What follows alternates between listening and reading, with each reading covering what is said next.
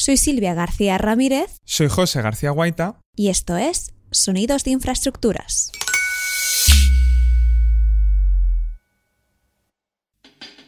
En marzo del 2020, la Fórmula 1 se preparaba para la primera carrera de la nueva temporada en Australia. Siguiendo las medidas de seguridad para el COVID-19, la carrera estaba lista para llevarse a cabo como estaba previsto. Pero de pronto salió la noticia de que McLaren se retiraba. Un miembro de su equipo había dado positivo por coronavirus. Poco después, los organizadores decidieron suspender todo el Grand Prix de Australia. Se canceló ahí la carrera con todo el mundo en la parrilla. Ese es Guillermo. Pues soy Guillermo García Alfonsín, Guille para los amigos, y me dedico a hacer vídeos en internet, voy a decir. También soy profe en la universidad, pero seguramente por nombre, pues eh, soy youtuber. Qué mal suena eso, ¿no? Los vídeos de Guillermo tienen casi 50 millones de visitas en YouTube, que no está nada mal. Le llamamos para hablar de lo que ocurrió a continuación, porque después de la carrera de Australia, más carreras se cancelaron. Yo no recuerdo bien cuántas carreras se cayeron, pero la mitad del calendario fácilmente se cayó. También pasó en MotoGP. Esas carreras iban a ocurrir en lugares como Francia, Holanda, Azerbaiyán y muchos otros sitios. Los jefes de la Fórmula 1 estaban tratando desesperadamente de salvar algún tipo de calendario de carreras para el 2020. A medida que se cancelaban más lugares del calendario anterior a la pandemia, hubo muchas incorporaciones de último minuto a este nuevo calendario. Incorporaciones como el Algarve, Mugello y un lugar al que la Fórmula 1 no había ido en casi una década, Turquía. Fue en cierto modo todo un mérito que se llegase a poder disputar un campeonato completo con múltiples pruebas en, múltiples países porque yo no hubiera dado un euro porque esto hubiese ocurrido después de lo, de lo sucedido en Australia. Pero esta prisa por encontrar nuevas sedes hizo que los organizadores de la carrera en Turquía solo tuvieran ocho semanas para preparar el Grand Prix lo que hace que la siguiente decisión sea aún más sorprendente. Decidieron que iban a reasfaltar por completo todo el circuito. Avanzamos ocho semanas, y es el día de la carrera. Todo está preparado, la nueva superficie está puesta. Solo hay un problema. Se encontraron todos los pilotos con una situación de pista para la que no estaban preparados ni los pilotos, ni los equipos, ni Pirelli, que había preparado unos neumáticos que no casaban con el estado del asfalto, así que se convirtió en una especie de ruleta rusa. Una ruleta rusa que era entretenida para los aficionados, pero que los pilotos odian. El día de la carrera se apagan los semáforos, arrancan los coches, comienza la carrera, y cuando se acercan a la primera curva, los primeros pasan sin problema. Pero después, dos pilotos, Esteban Ocon y Valtteri Bottas, de repente salieron de la pista. Esto provocó la reacción de otros pilotos, lo que causó más derrapes. La nueva superficie estaba resultando ser un poco problemática. No tenía casi agarre. Y aunque acabó siendo la carrera en la que Lewis Hamilton se proclamó campeón del mundo por séptima vez, no estuvo nada claro durante los entrenos ni durante las primeras fases de la carrera de que eso fuese a terminar así. Algo falló entre el momento en el que se reasfaltó la pista en Turquía y cuando tuvo lugar la carrera. Algo que hizo que el agarre fuera casi inexistente. Así que quisimos averiguarlo. En este episodio de Sonidos de Infraestructuras vamos a averiguar qué ocurrió en Turquía y qué dejó a los pilotos con tan poco agarre ese día. Descubriremos cómo solucionaron ese problema.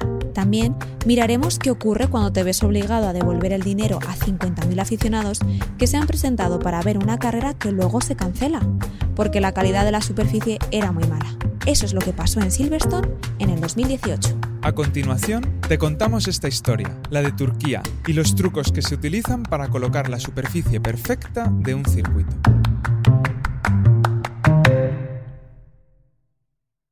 Para descubrir por qué los pilotos no tenían agarre en el asfalto recién colocado, llamamos a Fernando Moreno, experto en asfalto de la Universidad de Granada, donde codirige el Laboratorio de Ingeniería de la Construcción.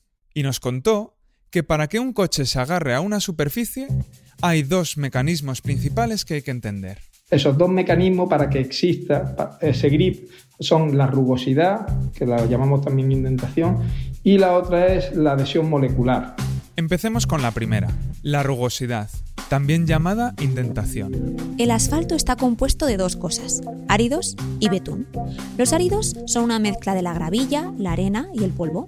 El betún, por otro lado, es el pegamento que adhiere estas piedrecitas. Cada una de las piedrecitas de las que está hecho el asfalto son como pequeños protuberancias, son como puntos, ¿no? Y estos puntos proporcionan agarre, porque cuando el neumático rueda sobre ellos... Estos puntos se incrustan en el neumático, indentan, por eso se llama indentación, y lo deforman. Cuando estas piedrecitas deforman el neumático, lo que generan sobre el neumático es un campo de fuerza cuya resultante tangencial se opone a su deslizamiento. En otras palabras, genera agarre. Por eso, los pilotos de Fórmula 1 calientan sus neumáticos antes de las carreras. Los neumáticos calientes se deforman más y tocan más áridos.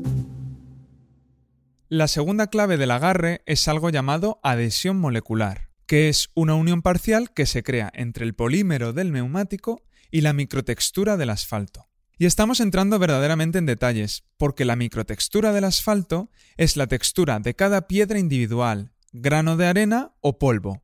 Y esa unión química entre el neumático y los áridos... Eso genera una serie de fuerzas, ¿vale? De fricción que se oponen de la misma manera al deslizamiento. Y aquí ya entraríamos a trabajar en el por qué se hacen eh, neumáticos de distintos componentes, con distinto tipo de polímero, porque unos favorecen más el agarre que otros. Así que, con esto en mente, rebobinemos al Grand Prix en Turquía en agosto del 2020.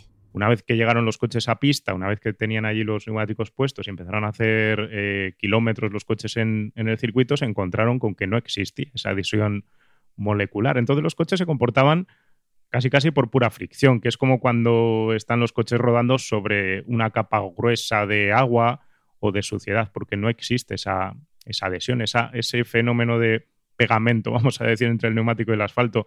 Entonces, ¿por qué no había adhesión molecular? Es cierto que estaba lloviendo, pero eso no era lo único que impedía la formación de los enlaces. Y aquí es donde entramos en el problema del asfalto recién puesto. Cuando un asfalto está recién echado, ¿vale? lleva una capa de todas estas piedras llevan una capa de betún y el betún está liso. Es decir, ese árido está vestido. Entonces, esa rugosidad, esa microrugosidad que tiene cada superficie de cada partícula de árido singular no está visible. Luego, si no está visible, no trabaja, está escondida. Básicamente, había una capa fresca de betún cubriendo los áridos en Turquía. Cuando nuestro árido está completamente revestido, no está trabajando su micro rugosidad y por tanto no está trabajando la adhesión molecular con el neumático. Y por ello tenemos problemas de adherencia. Cuando la Fórmula 1 volvió a Estambul el año siguiente, los organizadores de la carrera se dedicaron a mejorar el agarre de la superficie y lo hicieron a través de una técnica de agua a presión. Es como moler a micromoler la superficie de tu asfalto y para ello lo que utilizamos es como una especie de Karcher de alta presión, ¿vale? Una Karcher es una máquina que usa agua a presión para limpiar. Lo que usaron en Turquía era básicamente una versión enorme de esto. Esta Karcher va a generar macro y micro textura destrozando un poco esa superficie de manera física, destrozando un poco esa superficie de mi pavimento y especialmente desnudando ese árido, ¿vale? Que tenemos cubierto por el betún. Al quitar la capa de betún que recubre los áridos, los organizadores de la carrera en Turquía pudieron aumentar el agarre de la superficie, porque ahora podía producirse una adhesión molecular. Pero este proceso puede ocurrir también de forma natural si hay coches que circulan constantemente sobre la superficie. Pero lleva tiempo. Usar agua a presión ayuda a acelerar este proceso. En Turquía tuvieron problemas después de recolocar el circuito. Pero, ¿cómo es construir un circuito desde cero? En cuanto al asfalto, no hay una idea preconcebida de cómo debe ser la superficie. Los pilotos no esperan nada, porque nunca han conducido sobre él. Pero esto no significa que no haya expectativas sobre cómo debe ser la superficie. Los propietarios de los circuitos quieren que su nueva pista sea rápida o que tenga mucho agarre. Estas son las preguntas que Javier García, gerente de ITECPESA, la filial de productos asfálticos de Ferrovial, tuvo que responder al trabajar para un nuevo circuito de carreras, el DR7 de Madrid. Se diseñó para hacer muchos tipos de entrenamiento porque si veis la foto es una curva continua bastante grande y puedes hacer varios circuitos dentro de él. Entonces se diseñó sobre todo para motos y sé que muchas veces se entrenan pilotos del campeonato del mundo allí. Porque el cliente quería una pista con muchas curvas. A nivel de construcción el circuito de Tarancón era realmente difícil porque los equipos descendidos no están diseñados para hacer curvas tan cerradas. Pero la colocación física de la superficie era solo uno de los retos.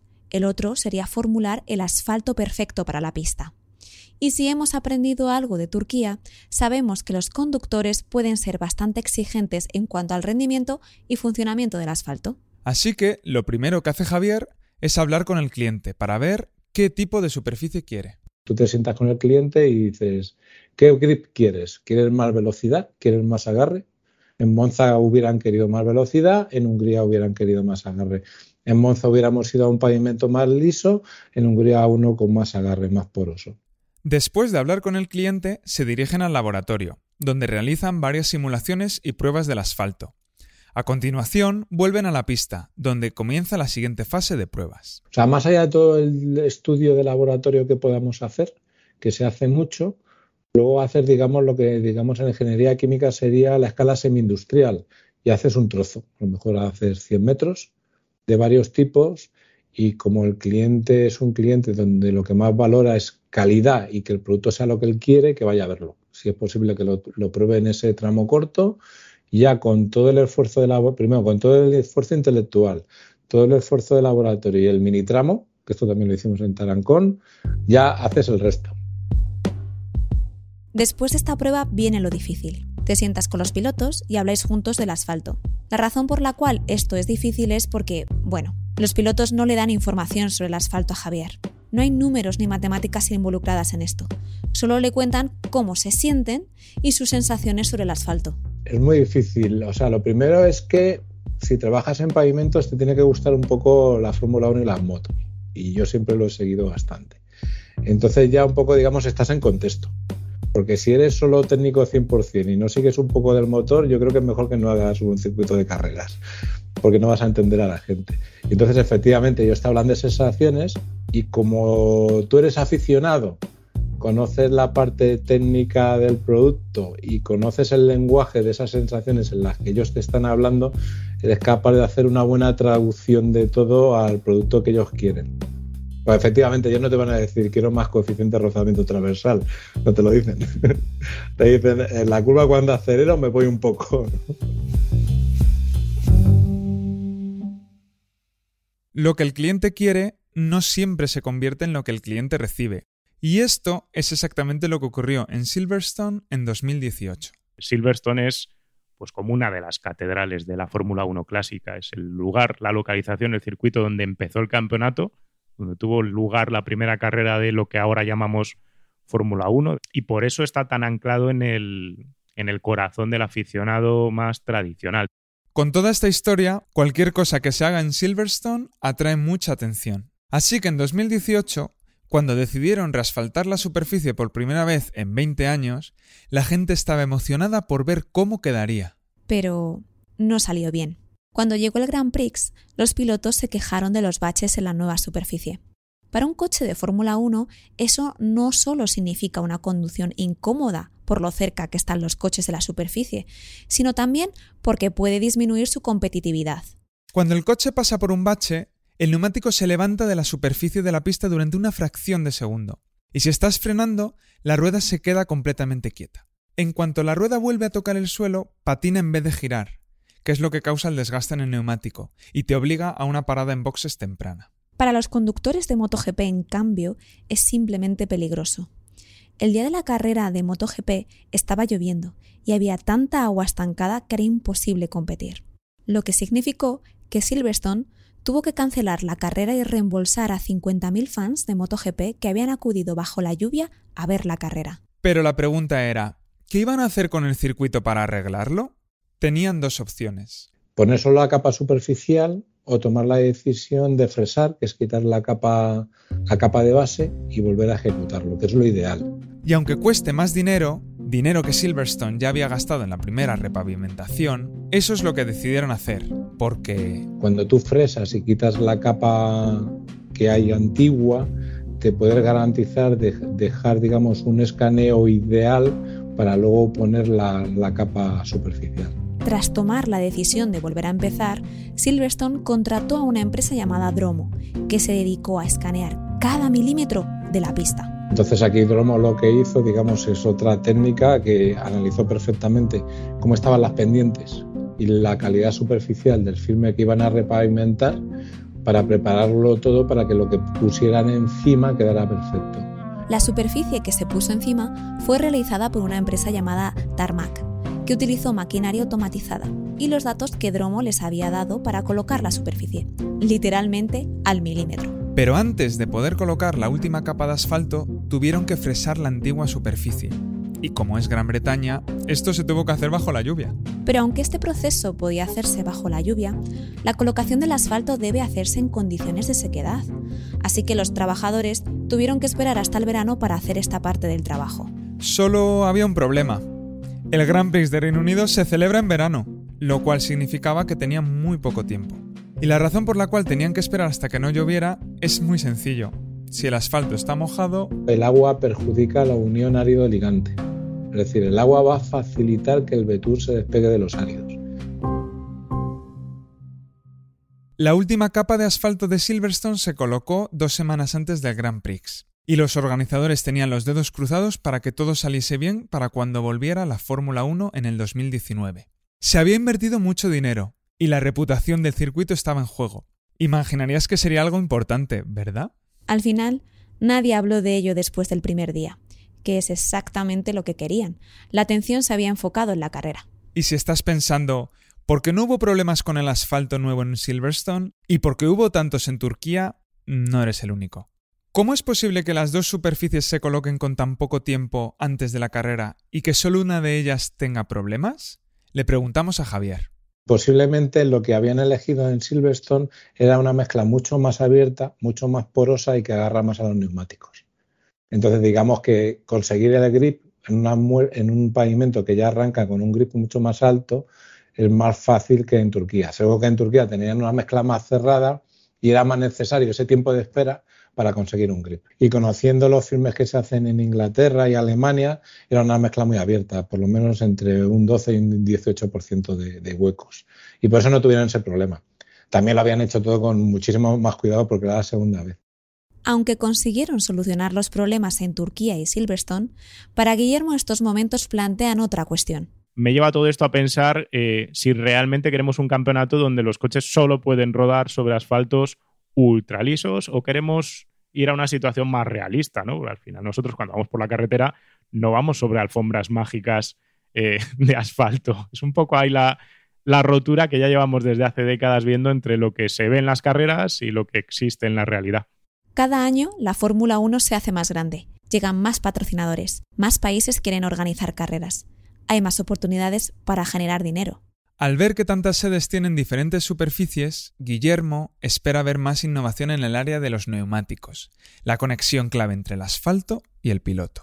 El problema que tenemos aquí es que ya de un tiempo a esta parte, eh, la Fórmula 1 decidió que los eh, neumáticos viniesen de un único proveedor. Cuando había competencia entre varios proveedores, los fabricantes de neumáticos tenían mucho cuidado de llevar siempre el compuesto de neumático adecuado para que se adheriese al asfalto. Al montar un único proveedor hemos pasado a una situación donde ya no hay competencia. Y como no hay competencia hay cierta, no voy a decir conformidad o comodidad, pero sí que no hay tanto riesgo ni tanto interés por parte del fabricante de neumáticos de buscar las máximas prestaciones, sino de conseguir un neumático que realmente dure la carrera y no de guerra, ¿no? que no explote, que no pasen cosas raras. Y si rebobinamos a Turquía de nuevo, puedes entender de lo que habla Guillermo. Porque sí, había un problema con el betún que cubría los áridos, había lluvia, pero también había otro asunto. Lo que ocurrió aquí es que la información que tenía Pirelli era previa al reasfaltado del circuito y a su limpiado, y ellos asumieron que la fricción del neumático, el, el, grado de poro que tenía el asfalto, eran unos que no se correspondían con la realidad. Lo que ocurrió en Turquía fue una tormenta perfecta de acontecimientos. Pero lo que plantea momentos como este es una pregunta sencilla. ¿Qué dirección quieren los aficionados a la Fórmula 1 que tome este deporte? Como cualquier deporte, seguirá evolucionando.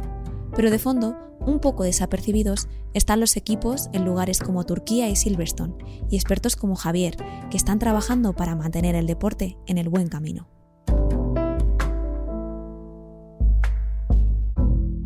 Sonidos de Infraestructuras es una colaboración entre Ferrovial y Veleta Media. Nuestro equipo incluye a Craig Lowless, Kevin García King, Silvia García Ramírez, Arancha Gulías, Bethany Ashcroft, Paloma González de Canales y yo, José García Guaita. Craig también editó este episodio. También queremos dar las gracias a Guillermo, Fernando y Javier por hablar con nosotros en este episodio. Si te gusta el podcast y quieres más episodios, no te olvides de suscribirte y compartirlo con tus amigos. Puedes seguir a Ferrovial en Facebook, Twitter e Instagram y encontrar más historias como esta en el blog de Ferrovial. Soy José García Guaita. Soy Silvia García Ramírez. Y esto es Sonidos de Infraestructuras.